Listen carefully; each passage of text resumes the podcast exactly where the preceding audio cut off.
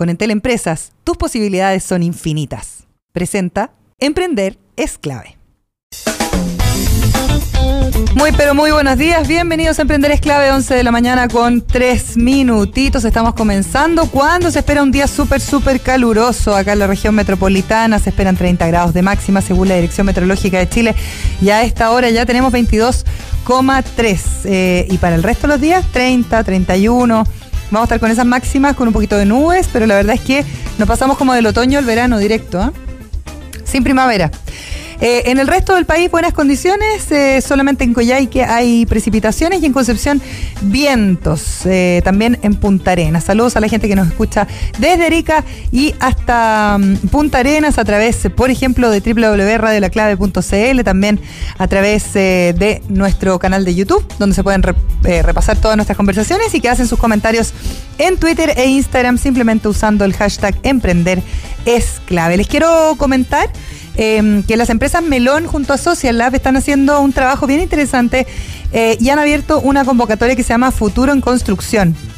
Es una iniciativa que lo que quiere es fomentar la innovación en la industria de la construcción, que es súper importante. ¿ah? Uno piensa, bueno, cuando hablamos de ciudades inteligentes, cuando hablamos de construir ciudades que tengan eh, oportunidades e igualdad para todos los ciudadanos, la construcción es una parte fundamental. ¿ah? Y a la hora de elegir, por ejemplo, la materialidad, la manera de construir, eh, más allá de los plazos o más allá del rédito económico, evidentemente hoy día es una industria que está bien desafiada en cuanto a sostenibilidad y también en cuanto a una construcción de una ciudad que sea eh, más amigable. Todos tenemos algo que decir ahí, obviamente los ciudadanos y por supuesto aquellos que son innovadores pueden participar para mejorar el estándar de la industria de la construcción a través de la denominada, por ejemplo, economía circular, las nuevas tecnologías que potencien la productividad, que den más seguridad también a la gente que trabaja en el rubro, que sea más sostenible y que además eh, pueda generar algún tipo de innovación, ¿no es cierto?, que permita resolver los mismos problemas de siempre, pero obviamente con más ingenio y, apalancado por la tecnología. Eh, es la gran pregunta que plantean em, los organizadores de este, esta convocatoria, que es Empresa Melón y Social Lab, y que pretenden que precisamente quienes eh, participen puedan responder. En futuro, en construcción, una iniciativa que eh, ha sido recientemente lanzada y donde hay otros actores relevantes también del rubro de la construcción, como la SET, como EPCO, como Club de Innovación, como eh, Salfa Corp, etcétera. Eh, están convocando entonces a todos los emprendimientos, para quienes nos escuchan día a día acá en el programa, que puedan potenciar a través de la innovación el rubro de la construcción y también generar algún valor para las organizaciones y también para las comunidades, para el entorno. Son tres categorías, atención con esto, productividad, sustentabilidad y seguridad ya una convocatoria de innovación abierta, va a usar la inteligencia colectiva de los innovadores externos para que las empresas, las grandes, las que hoy día son súper relevantes en el mercado de la construcción, puedan plantearse nuevas soluciones a antiguos desafíos y por lo tanto eh, productividad, sustentabilidad y seguridad son los tres ejes a los cuales se convoca a los participantes. Desde Innova Melón hay una misión que es crear valor desde un crecimiento sostenible donde la innovación cumple, por supuesto, un rol fundamental y es por eso entonces que se crea esta iniciativa Futuro en Construcción, dice Antonio Lira, CFO de Empresas eh, Melón, donde además se están buscando nuevas materialidades. Ya lo hemos hablado varias veces acá en el programa. La industria de la construcción es una industria relevante, importante, eh, no solamente la industria inmobiliaria, así que hay que, por supuesto, eh, agradecer este tipo de convocatorias y aplicar un poquito más de ingenio, de innovación, de creatividad y, por supuesto, de tecnología al sector. Vamos con la agenda diaria. Hoy día vamos a estar conversando con Cristóbal Leturia, director nacional de Cercotec, y con Fabiola Martínez, dueña de Pupilina, una de las 11 ganadoras de la Selección Nacional de Pymes. Y después vamos a estar hablando con Charles Kimber, gerente de Asuntos Corporativos de Arauco, eh, quien se compromete a hacer carbono neutral, ojo, 2020. Anuncia esta carbono neutralidad para el próximo año y se convierte en así en la primera compañía forestal del mundo en plantearse concretamente esta meta. ¿Cómo lo van a lograr? Se lo vamos a preguntar en un ratito más acá en el programa.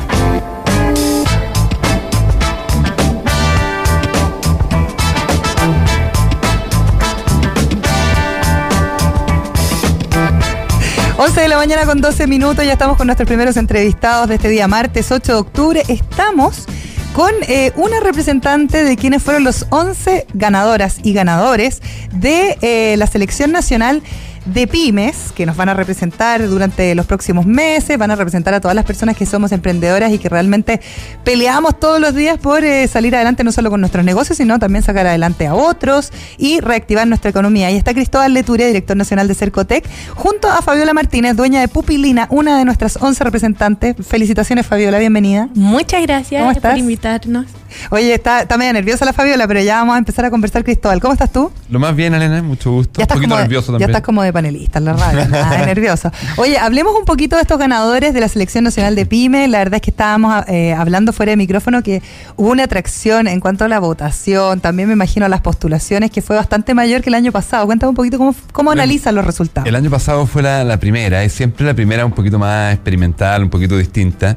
Y, la verdad es que este año hubo mucha, mucho interés, postular más de 3.000 eh, pequeñas empresas de todo el país de esos, eh, este año también tuvimos una etapa regional, entonces primero se eligió la selección regional. Cada una de las regiones eligió su propia selección regional y esos fueron los finalistas del concurso. Que fueron 176 finalistas y esos 176 dejaron todo en la calle para poder convertirse en, la selección oficial de las pymes de Chile. Finalmente, ¿cómo, ¿cómo fue la metodología? ¿La gente votaba al principio? ¿Después hubo como...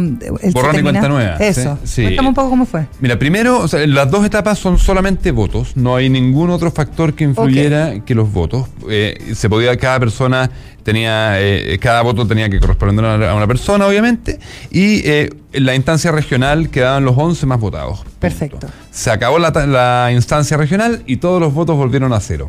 Igual que en el Mundial, se acaban las amarillas, todo ese sistema. Se borra todo. Se borra todo. ¿Y de ahí tenían que salir a volver a, buscar votación? Así es. o sea, tenían que moverse un montón. Un montón. Para que te hagas una idea, en la primera etapa eran 3.000 postulantes y más o menos hubieron cerca de 350.000 votos. Ok. En la final solamente eran 176 postulantes y el número de votos fue más o menos similar, fueron como 250.000 votos. igual salieron a buscar sus, votantes, digamos. Por ejemplo, El, caso de, Fabiola, eh, tú nos puedes contar. ¿Cómo hiciste la campaña, Fabiola? Cuéntame un poco, ¿cómo fue esto? Y primero, ¿por qué se te ocurre postularte? ¿Cómo lo hiciste? ¿Te postuló alguien? Cuéntame un poquito más del backstage. ah, ya. Bueno, el backstage, eh, yo estoy hace se dos años en el Centro de Desarrollo de Negocios de Santiago y tengo mi asesor que es don Ronnie. Él nos da todos los datos y todas las estas. Nosotros postulamos siempre a todo, en verdad. Hay cosas que no quedamos y hay cosas que sí quedamos, como en todos lados. Y eh, don Ronnie me llama y me dice, chica, mandaron un correo, eh, revisa, métete. Y yo le decía, ay, bueno, igual estaba un poquito media aburrida de concursar. Y yo le decía, ay, don Ronnie, si yo nunca quedo en nada. Y me dice, no, chica, si esto es votación popular y a ti te quieren harto, participa. y yo le digo, no, don Ronnie, me dice, ah, métete. Ya me metí al correo que ellos me mandaron como centro de desarrollo de negocio. Hablo con mi pareja, que es mi manager. Yo le digo, oye, ¿qué hacemos? Mira esto. Concursemos nomás. Pues él tiene toda la personalidad, pues entonces yo le digo, ya hagámoslo. Pues. Eh, vimos los requisitos, cumplíamos, porque primero había como que ver si aplicaba aplicábamos y ya pues empezamos a completar los datos, hicimos el video. Oiga, qué difícil hacer un, video. Sí, parece fácil, ¿eh? Parece fácil. Oye, hay gente que dice, oye, yo me encantaría tener un programa de radio, llegar y sentarse. sí, entonces ya el video ya fue un problema. Y el video, pero el video te tiene que haber quedado bueno porque era un minuto el video. Y de verdad hicimos el video yo creo que unas 40 veces. Yo intentaba hablar, pero cuando tú hablas de tu emprendimiento se te eh, afloran todos los sentimientos. Tienes ganas de decir todo. Claro, entonces no lo podíamos resumir.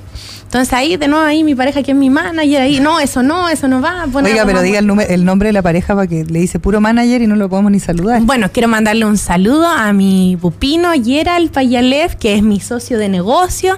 Él es mi, y mi manager, me encanta. Eh, todo el rato, porque eh, él tiene esa valentía que yo no tengo. Yo soy así como más... Él te va empujando. Claro, él no, ya toda la carne a la parrilla. Pero tú tenés la chispeza. Claro. Sí. Yo tengo... ¿por qué no nos contáis un poco esto que primero estuviste en un local, después está en otro? Cuéntanos esa. Vamos a preguntar por el emprendimiento. Ah, claro, sí. Primero, ¿qué es Pupilina? Bueno, eh, Pupilina es una tienda de papelería.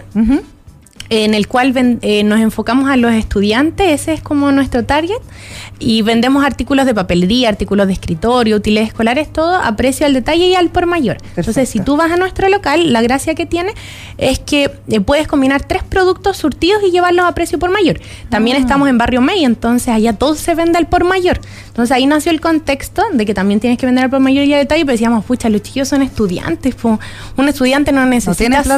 No, necesita seis correctores, O no necesita, entonces dijimos, ya, pagamos los surtidos, si los chiquillos necesitan llevar de todo modelo de negocio mixto, podemos. Claro, o sea, es enfocado a nuestro público. Nosotros nos enfocamos en universitarios. Perfecto. Eso es lo que nosotros. Ya, y ahora están ubicados, ¿tienen los dos locales o no, no. de MEX te fuiste para el centro?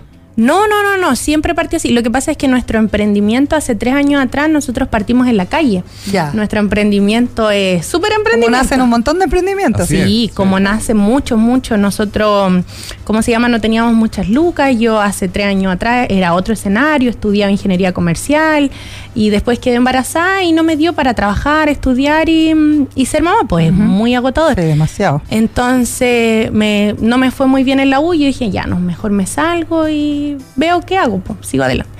Así que ya, pues ahí mi mamá, que es mi otra manager, tengo puro manager. Hay montones de managers. vaya a quedar ahí después sin plata por los porcentajes que va a tener que pagarle a los managers. No importa, no importa, todo, todo, todo, todo queda en familia. Entonces mi mamá me dijo así, pues yo quedé mal después de salir de la universidad, pues era un sueño para mí, yo tenía otras proyecciones de vida, yo jamás pensé estar hoy día acá. Entonces mi mamá me dice, oye hija, eh, no están las situaciones como para tener una niña con depresión, más con una hija, como que no. Empieza a moverse, tiene que salir adelante, luche por su hija y si lo que no fue, no fue y tiene que ver lo que sea. Ya. Así que ahí yo dije, sí, tengo que salir. Junté 10 luquitas que tenía, junté cosas que tenía de otro y yo trabajo desde siempre. Y me fui a vender, a envolver papeles de regalo a Estación Central. Ya. Era todo lo que no alcanzaba con ese presupuesto. Así que empezamos envolviendo regalos y, por ejemplo, el primer día ganamos 7 mil y eso lo invertíamos todo para el otro día. Al otro día ganamos 11 mil, eh, todo lo volvíamos a invertir. Y de ahí, ¿cómo se llama? Igual Estación Central es un barrio un poco difícil y tuvimos unos par de problemas ahí con unos vecinos, porque nosotros como no teníamos permiso, igual a la gente le molesta. Bueno, eso yo lo entiendo ahora con los años. Ahora que tú ya eres una emprendedora, una empresaria, podríamos claro. decir. En esos tiempos tú cuando recién partes solo te sientes como atacada. Mm.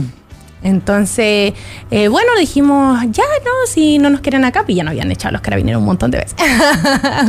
pura cosa.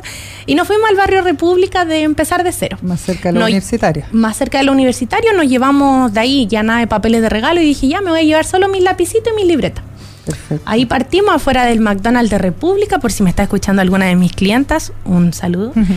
Em, nos pusimos afuera con un pañito y ahí empezamos, empezamos. Y un día íbamos a comprar mercadería y nos pillamos con el Centro de Desarrollo de Negocios de Estación Central. Perfecto. Y ahí tengo que decir que fue la mejor atención de la vida. Yo... Oye, es interesante lo que está contando la Fabiola Cristóbal para que vayamos complementando la conversación, porque ¿cuántos emprendimientos nacen igual? O sea, entonces como siete lucas. Ya, siete lucas para alguien puede representar muy poco, pero para ti fue fundamental a la hora de poder reinvertir y poder eh, hacer de esto un negocio que finalmente termina siendo un negocio más profesionalizado, ¿no es cierto? Y establecido. poder identificar cuál es la realidad de los emprendimientos en mm. Chile. Chile es un país de clase media y los emprendimientos de Chile también son emprendimientos de clase media. El 80% de las empresas en Chile vende menos de 3 millones 500 mil pesos al mes. El 80%. Eso es lo que venden, 3 mm. millones y medio al, mes. El 90% vende menos de 7 millones 600 mil pesos al mes.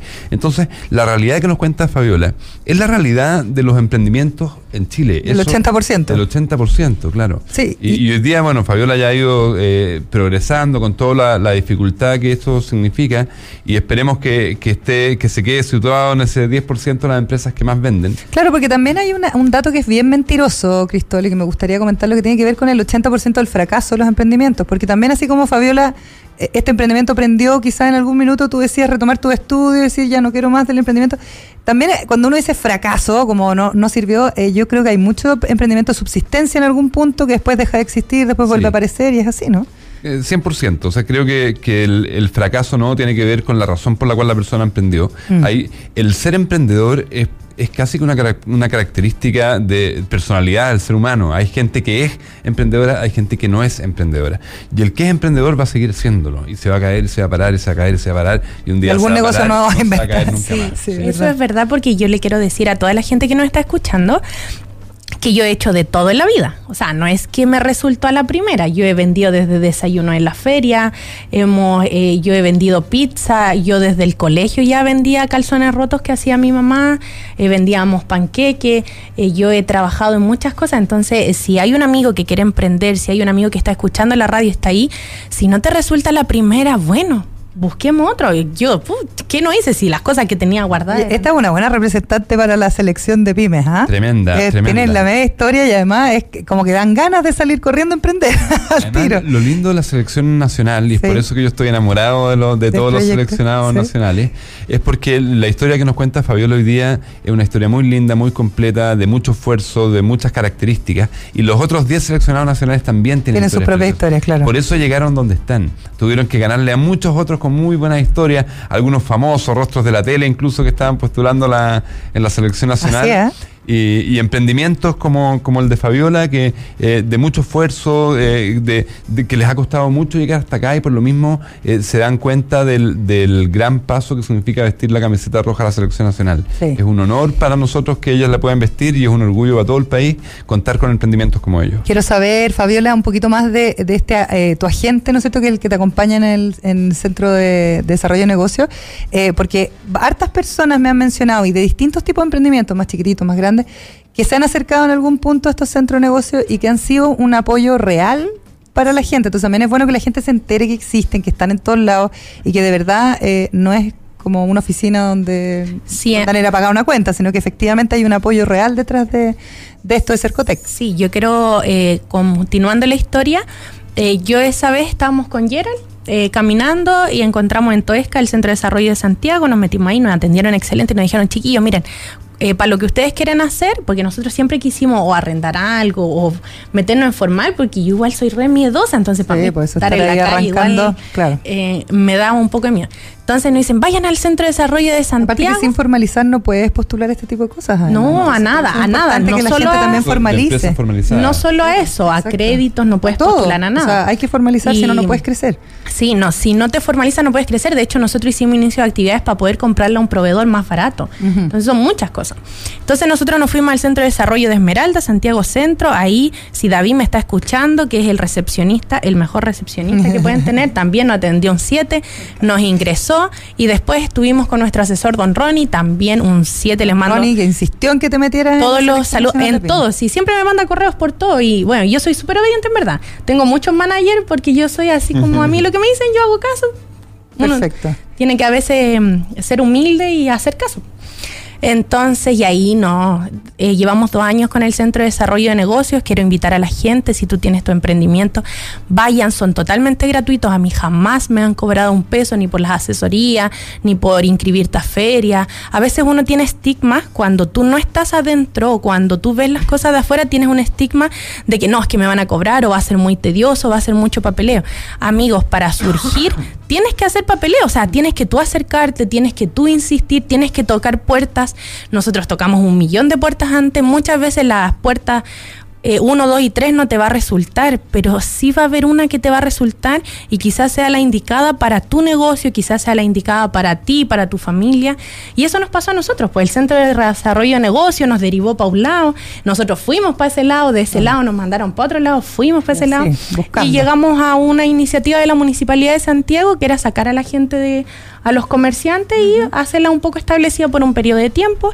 Participamos de ese programa, eh, tuvimos un permiso patente municipal eh, momentáneo, pudimos ponernos ahí en República ya con un toldo, con una mesita, durante casi dos años. Y después el año pasado nos dicen, ya chiquillas, se acabó el programa, todo se termina. Y ahí tú que hay de en blanco, ¿qué Nosotros así, pucha, ¿qué hago? Ya se me fue todas las pailas de nuevo. Y ahí nace el otro, mm, yo creo que el otro problema que tienen muchos, los em- muchos emprendedores, no solo yo, que es decir, pucha, ¿y cómo continúo? ¿Qué Mm. hago ahora? Bueno, como yo soy muy clase media, ¿qué hago para pasar al siguiente ¿qué nivel? hago para pasar al siguiente nivel? Así que me endeudé, como la mayoría de los que están escuchando en la radio, como la mayoría de los emprendimientos, y llamé a mi círculo de manager que tengo. a mi consejo manager. A mi consejo de manager y dije, chiquillos, ¿qué hago? Me voy a quedar en la calle. ¿Qué hago de mi vida? Vuelvo a estudiar, me consigo una pega. ¿Qué hago? Po? Entonces mi, mi manager uno, que es Gerald, me dijo, no, yo me voy a ir a trabajar y todo lo que yo gane te lo paso. Bueno, gracias a Dios mis managers creen en mi talento, así que obvio. Eh, Don Ronnie me dice, ya chica, busca cualquier cosa y ahí si hay que conseguir, yo te doy una carta de recomendación dentro de las posibilidades que ellos tienen, porque ellos, amigos, la gente no te pasa plata o no te soluciona la vida, sino que ellos te dan herramientas que uno tiene que saber aprovecharlas. Exacto, y que tú tienes que buscar la solución. Y así llegaste a tu negocio que está ubicado en Salvador San Fuente en el metro eh, Unión Latinoamericana, ¿cierto? ¿Y eh, cómo te ha ido? ¿Cómo ha estado la evolución del, del negocio? Sí, vamos a cumplir un año. Ahora en noviembre cumplimos un año en el local. Eh, amigos, la vida pasa muy rápido. Yo estaba tan asustada cuando fui a ver el local si me está escuchando don Víctor, que es el administrador del Le local. mando saludos a todos. Muchas gracias. Oye, es que debo bien. más vela, sí, que debo vela a todos Manda los saludos nomás, aprovecha el micrófono. No, sí, uy, yo tengo que mandar saludos a toda la gente que me ha ayudado. El programa dura hasta mañana. toda la gente sabe. Pues imagínate, oye Fabiola, ya. Eh, ¿Le va bien? Atiendes de 10, o sea, de 10 de la mañana a 7 de la tarde todos los días de la semana y los sábados también de 10 a 3 y media de la tarde. Sí. Harto trabajo, harto esfuerzo hoy día hacerlo visible entonces en la Selección Nacional de Pymes, ¿cierto? Claro, ahora tenemos en la selección de Pymes, en las semanas que estuvimos concursando, prometimos el cielo, el mar y la tierra. Entonces, como yo comentaba, la selección de Pymes es un poco para ponernos las pilas y decir, oye, no te quedes dormida, hay que trabajar aún más. Si bien nosotros hemos trabajado mucho, pero estas semanas que estuvimos dándolo todo para conseguir los votos, nos dimos cuenta que tenemos mucho para dar. O sea, no hay que limitarnos, potencial. nos queda. Eh, Cristóbal, hablando un poquito de los otros ganadores, cuéntame, ¿hay algunos más así que podemos destacar como para que la gente se vaya inspirando y diga ya el próximo año participo yo también en la Selección Nacional de Pymes? Si me permites, primero que todo quiero complementar un poco lo que decía Fabiola porque ella explica muy bien el rol de los centros de negocio. Uh -huh. Por ejemplo, Fabiola eh, entiende muy bien a su público, a los universitarios, y separa los productos y eso eh, es lo que hace que su negocio sea exitoso. Exacto. Pero detrás de eso hay toda una cuestión administrativa que es muy pesada, mm. que sabe la contabilidad, eh, contó que se endeudó, entonces cuánta es el endeudamiento ¿Cuánto adecuado, endeudar, claro. cuánto es, un buen, es una buena tasa, cuándo es el buen momento para endeudarse, después ya dio el salto a arrendar un, un, un local, cuándo hay que arrendarlo, si es bueno arrendarlo o no, dónde tiene que estar localizado. En el fondo hay un montón de cuestiones que son eh, administrativas, que no son tan fáciles. Mm. Ella puede ser, eh, al igual que todos los emprendedores, muy expertos en el emprendimiento que están llevando a cabo. Claro. Pero detrás tienen que ser capaces de montar una empresa y esa empresa no tiene que quebrar en el camino.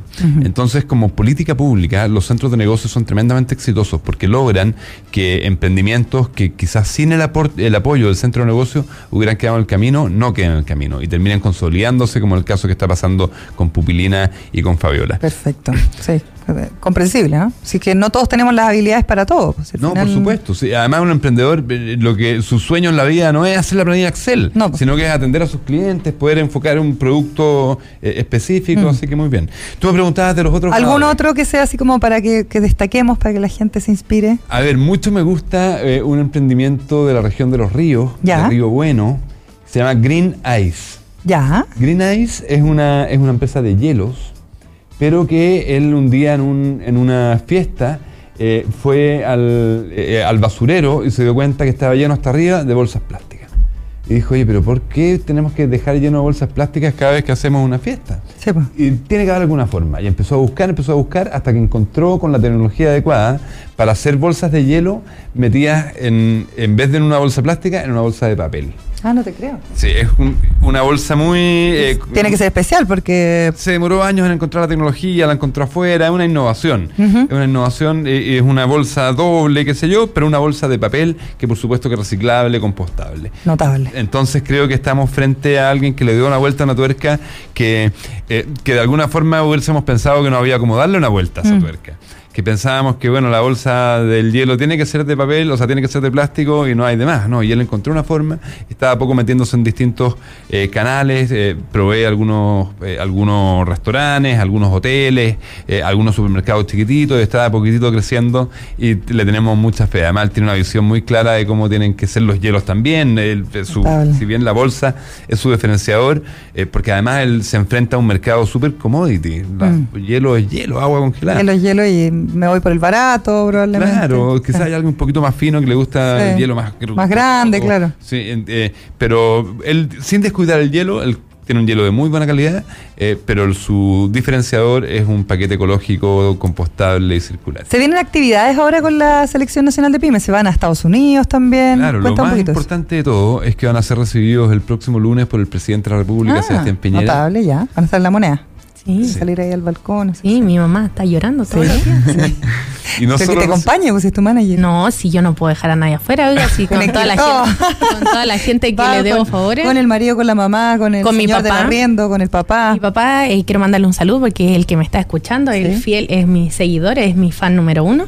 Mi papá es mi, también, él es todo lo que nos hace todo. ¿Cómo se llama el papá? Pues, papá, Francisco Martínez, mi papá, te amo mucho. Él nos ayuda en todo lo que son, cuando arrendamos el local, él nos hace los muebles, ahora nos está pintando porque estamos armando una sala de taller ¿no? Ahí, pucha, debo más favores, así que todos van a tener que ir a la moneda conmigo. Van a la moneda y después el presidente les, entrega la camiseta roja a la selección nacional, porque no olvidemos que este premio es ante todo honorífico, es el honor de representar a las pymes chilenas, el honor de vestir la camiseta nacional.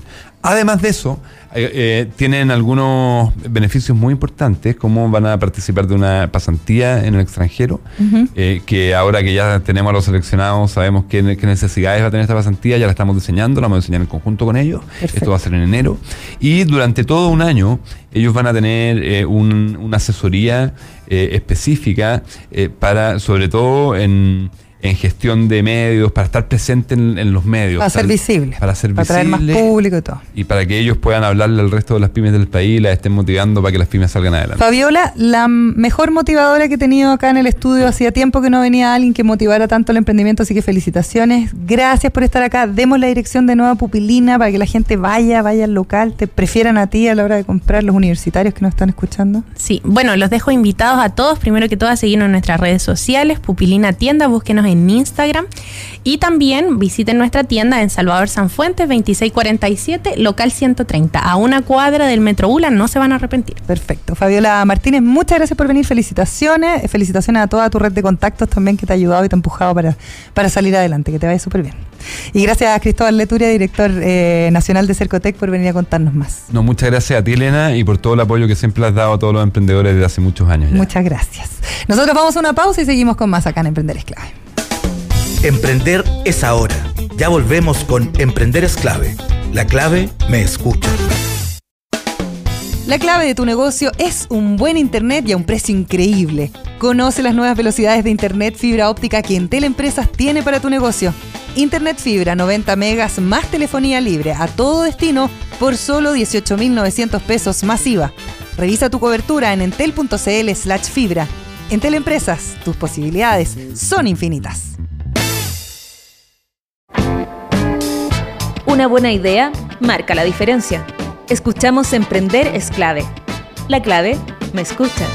Hay un anuncio que es muy, muy interesante que se dio en el marco de la Cumbre de las Naciones Unidas por el Clima, que se realizó en Nueva York hace algunas semanas atrás, y donde se da a conocer eh, el compromiso que no solamente adquieren los gobiernos, sino también las empresas, además de la sociedad civil, por supuesto, en este llamado a preocuparnos ya. Eh, y a tomar acción más allá de los diagnósticos respecto al cambio climático y a la podemos decir, emergencia climática que estamos viviendo y que fue reconocida precisamente en ese contexto y donde vamos a seguir conversando cuando seamos anfitriones de la COP a fin de año. Hay una empresa chilena, Arauco, que anuncia la carbono neutralidad aquí al próximo año y la verdad es que es un anuncio muy, muy potente del que queremos hablar con el gerente de Asuntos Corporativos de Arauco, eh, Carbono Neutral 2020, podríamos decir Charles Kimber. ¿Cómo estás? Muy bien. Charles, bienvenido. muchas gracias por la invitación. Cuéntame un poco este compromiso, eh, de qué manera se va analizando también eh, generar una acción que es súper concreta, que tiene que ver con la estrategia corporativa, además, con, con analizar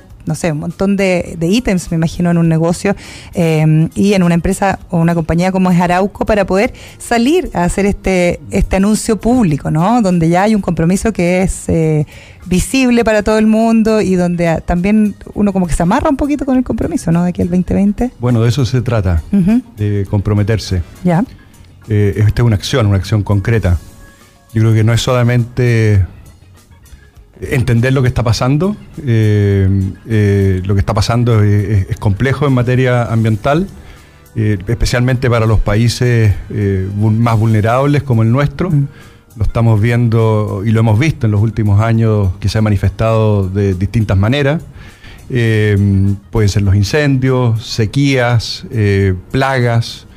Y, por lo tanto no se trata solamente de participar de un evento como puede ser el de las Naciones Unidas o como va a ser el de la COP25 en diciembre, no se trata solamente de conocer un poco más, de informarse, sino que es de comprometerse y comprometerse con acciones. Nosotros veníamos desde el año 2007 midiendo nuestra huella de carbono eh, y no solamente la huella de carbono, sino que también cuánto capturan los árboles, porque los árboles capturan dióxido de carbono, ¿ah? ese es su alimento, con eso eh, eso lo almacenan eh, eh, y es lo que pasamos a, llamar madera. y lo hace a través de la fotosíntesis. Entonces hicimos dos cosas el 2007. Medimos cuál era nuestra huella de carbono, nos interesaba hacerlo porque habíamos tomado ya a mediados de los 90 una decisión estratégica. Eh, que fue irnos por las energías renovables, ser nosotros autoproductor de energía a partir del uso de la biomasa. Perfecto. Eh, y por, por, lo tanto queríamos saber cuánto era nuestra huella, conocerla, gestionarla y ponernos también metas.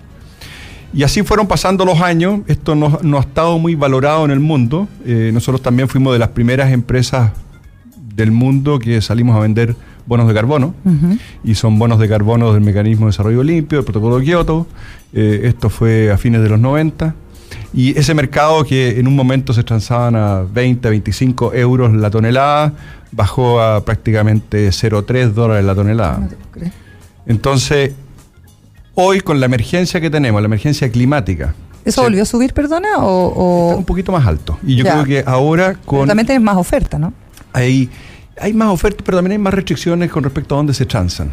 Cada uno de los países quiere que eh, los bonos se transen dentro del país. Entonces, las ventas nuestras habían sido a países como Japón, Alemania.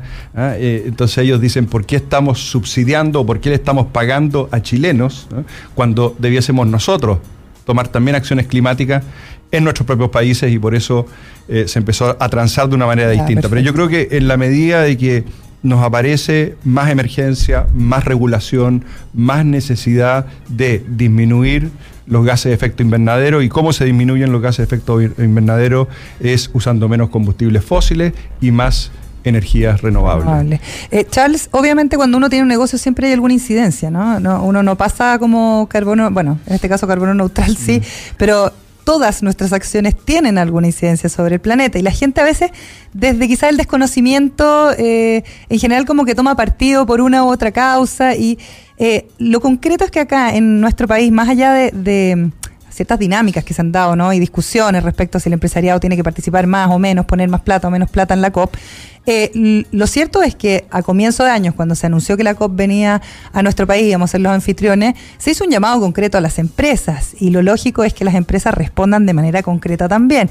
Y aquí vemos una respuesta concreta, como lo decías tú al comienzo de nuestra conversación. Eh, finalmente, debiera inspirar a cualquier sector industrial eh, el tomar eh, cierta posición, que es una posición, bueno, que ustedes probablemente ya estaban un poquito adelantados porque llevan desde el 2007 midiendo la huella de carbono. Mira, yo participo en varias organizaciones de tipo gremial, estoy en Sofofa, estoy en Acción Empresas, en AmCham, y, llevo años participando en, estas actividades y me he dado cuenta cómo esto ha ido creciendo. Esto no es algo que se, que como que, se, que como que se nos abrió el cielo y nos dimos cuenta el año 2019 que teníamos que hacer algo. ¿eh?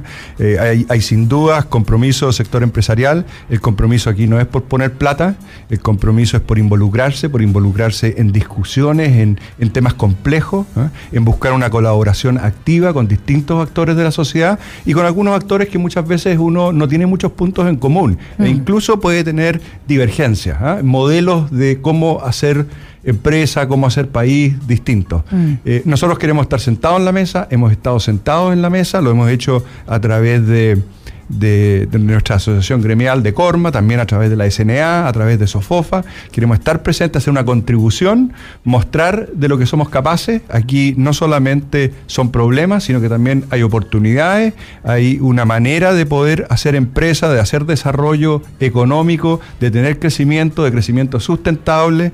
Eh, a partir de ciertos cambios en, en, las formas de hacer las cosas. Mm. Por tanto, se puede. Se puede el desarrollo económico con un desarrollo sustentable, sustentable entendamos porque traiga beneficios no solamente a, lo medioambiental, sino que a la calidad de vida de las personas. Sí, claro, a la comunidad en general, no, no solamente a tus trabajadores. Charles, eh, en ese sentido, eh, para una empresa como Arauco, que trabaja finalmente con el suelo, ¿no? que trabaja con la tierra, con el medio ambiente, eh, ¿Cómo es la dinámica del cuidado? Porque la gente dice, ah, eh, pucha, papelera o celulosa eh, están, eh, no sé, echando a perder la tierra, qué sé yo, pero finalmente eso sería como auto boicotearte tu propio negocio, ¿no? Claro. Mira, nosotros estamos muy orgullosos de poder estar involucrados y cada vez más, ¿ah? y en el mundo de hoy cada vez más involucrados en, esto de los recursos naturales y los recursos naturales renovables. Eh, a través de las plantaciones y también a través del cuidado del bosque nativo. Nosotros aproximadamente un 25% de nuestro patrimonio es bosque nativo y lo conservamos, lo cuidamos y lo abrimos también en muchos lugares a, parques y, espacios de, esparcimiento y también de, algún desarrollo económico, especialmente a través de lo que es la recolección de, frutos y de, hongos y distintas cosas que salen del bosque nativo. Pero en las plantaciones nuestro principal activo es la tierra. Es decir, si a nosotros se nos va la tierra, eh, es un problema porque no van a crecer los árboles. Mm. Lo otro es que las plantaciones se han establecido en terrenos de aptitud forestal, no en terrenos de aptitud agrícola. Y por lo tanto, de por sí son terrenos de suelos débiles, de suelos eh, que con, facilidad se erosionan. Eh, entonces, la actividad forestal y las plantaciones lo que están haciendo es recuperando esos suelos. Están permitiendo de que esos suelos no se vayan eh, cuando vengan las lluvias, cuando, especialmente cuando vengan lluvias fuertes en periodos cortos, esos tienden a, irse como sedimento a los ríos. Por lo tanto, hay una contribución para nosotros. La riqueza nuestra está en cuidar y enriquecer ese suelo, a objeto que podamos tener el árbol adecuado en el lugar adecuado para ese árbol después transformarlos en productos de madera que están siendo cada vez más valorados en el mundo, especialmente eh, hoy en día que, vemos de que la madera, al ser recurso renovable y al estar eh, almacenando, secuestrando el carbono adentro de la madera, cuando yo construyo una casa en madera, dejo carbono almacenado dentro. Es decir, el dióxido de carbono que pescó eh, eh, a través de la fotosíntesis lo transforma en, carbono. Entonces es, algo muy bueno y vemos que está en crecimiento en el mundo y por eso nosotros estamos apostando por más construcción. Es interesante también echarse esa, tendencia sobre la construcción en madera, ¿no? Que, en algún punto como que desaparece por esto de la industrialización, pero que finalmente hoy día ustedes también están poniendo un hincapié bien interesante en poder volver a reposicionar y cómo se ha ido posicionando en el resto del mundo el construir en madera, ¿no? Construir en madera y no de manera artificial, sino que de manera industrial. Nosotros acabamos de hacer una inversión hace unos meses atrás con la empresa ETEX, formamos una compañía que se llama E2E, e, que son viviendas industrializadas, es decir, estamos haciendo eh, casas eh, en una fábrica y de esa fábrica las, transportamos al punto donde la casa va a ser montada.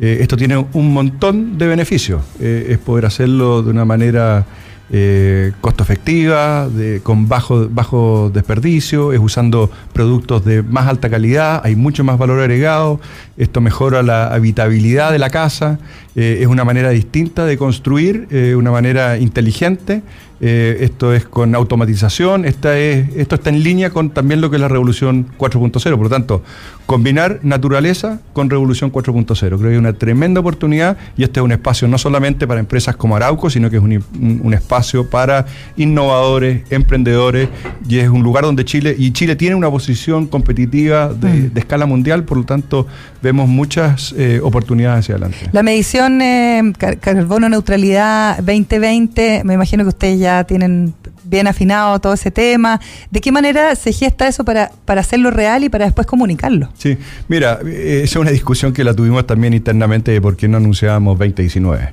Y, y la razón es que queremos seguir los protocolos eh, que son eh, bien estrictos en cuanto a certificación, acreditación y hacerlo con terceras partes. Por lo tanto, estamos en ese proceso, eh, revisando, aquí hay factores, hay supuestos, hay, hay que rechequear información y eso lo estamos haciendo con auditoría externa y por eso eh, lo, comunicamos para el 2020. Pero mira, más allá, esto no es una carrera, esto no es decir que si es el 2020, el 2021, el 2019, sino que esto es mostrar de que se puede, de que estamos tomando acción y que eh, las empresas vamos, estamos siendo parte de eh, este gran desafío que tenemos como sociedad. Sí, y además hay un cambio de paradigma en términos de cómo construyes tu negocio. Tú lo estabas diciendo hace un ratito, más allá de las ganancias que obviamente son parte de lo que cualquier empresa necesita no sé, yo estoy parte yo soy parte en sistema B, por ejemplo, donde el triple impacto parte por el impacto económico. Eh, pero donde también la forma de hacer el negocio ha ido mutando, ha ido cambiando eh, y lo han podido hacer y les ha dado valor agregado, o sea, la productividad ha sido mejor. Hay incentivos que quizás eh, parecen difíciles, pero que al final son correctos a la hora de eh, integrar, por ejemplo, esta producción con tecnología 4.0, eh, preocuparse del medio ambiente, preocuparse las comunidades. Hay valor que se le agrega a la empresa cuando uno mira así el negocio, ¿no? Sí, por supuesto, y lo estamos viendo eh, a nivel mundial. Hace, hace poco tiempo, hace unos meses, salieron grandes inversionistas a hacer anuncios importantes respecto a empresas con impacto, mm. a a, cómo eh, orientar inversiones hacia aquellos sectores donde estaban haciendo una contribución social, estaban creando valor compartido, que estaban haciendo una contribución para mejorar el medio ambiente. Yo creo que esta es, este es una, una tendencia, eh, más que una tendencia, este es un, va ya, no hay un punto de retorno esto lleva en una dirección y, por eso veo de que especialmente eh, el sector forestal acá en Chile está en una muy buena posición para los desafíos que se nos vienen en el futuro. Bien, le quiero agradecer por contarnos esto y también por el compromiso. ¿ah? Ojalá que sea inspirador y que muchas otras empresas puedan comprometerse a lo mismo si el 2020, el 21. no es una carrera, como decías tú, Charles Kimber, gerente de asuntos corporativos de Arauco. Carbono Neutral 2020, gracias por venir a Emprender Clave. Que te vaya muy bien. Dos recomendaciones, una pequeña. El próximo 18 de octubre es el Día de la Fruta y las Verduras. A ver si aumentamos el consumo de fruta y verduras eh, en nuestro país, porque la verdad es que las cifras son súper bajas. 15% de los chilenos come la cantidad recomendada de frutas y verduras. Así que vamos a celebrar el Día Nacional de... ¿Quién no come fruta? Jesús no come fruta, pero come verdura, ¿no? 18 de octubre. ¿Ya? Ahí les voy a mandar el comunicado para que estén eh, súper enterados respecto a cómo celebramos el Día de la Fruta y las Verduras. Otra recomendación que les quería hacer es eh, una ONG que se ha constituido precisamente por eh, el tema de los ciberataques. Fíjense que es el Instituto Cyber Peace, que se formó para ayudar a quienes no pueden defenderse de los conflictos cibernéticos, que son súper usuales y cada vez más comunes en todas partes del mundo. Una organización que reúne expertos en ciberseguridad a nivel mundial y que ya fue anunciada en Ginebra el pasado 26 de septiembre. Es una ONG independiente del Instituto Cyber Peace, por si quieren buscar más información, Instituto Cyber Peace, que nace en medio de todos los conflictos que se han producido precisamente por la protección de datos o no en el ciberespacio. Según el último informe anual de seguridad 2018, que fue realizado por la empresa Symantec, eh, Chile es el quinto país más propenso a los ciberataques en Latinoamérica. Ojo, ¿ah? datos interesantes sobre hackeos, etcétera, de los bancos. Eh, son amenazas bien, bien, bien importantes que están siempre presentes acá en nuestro país. Así que si ustedes quieren más información, yo les recomiendo entren a una nota en innovación.cl para entender más de qué se trata este Instituto Cyber Peace y de qué manera opera para defendernos a todos los ciudadanos de los ataques a través de Internet. Nos vamos. Viene Metrópoli. No se lo pierdan. Hasta mañana. fue un capítulo más de Emprender es clave. Entrevistas, datos, actualidad, experiencias y mucho más. De lunes a viernes de 11 a 12 con María Elena Dresen.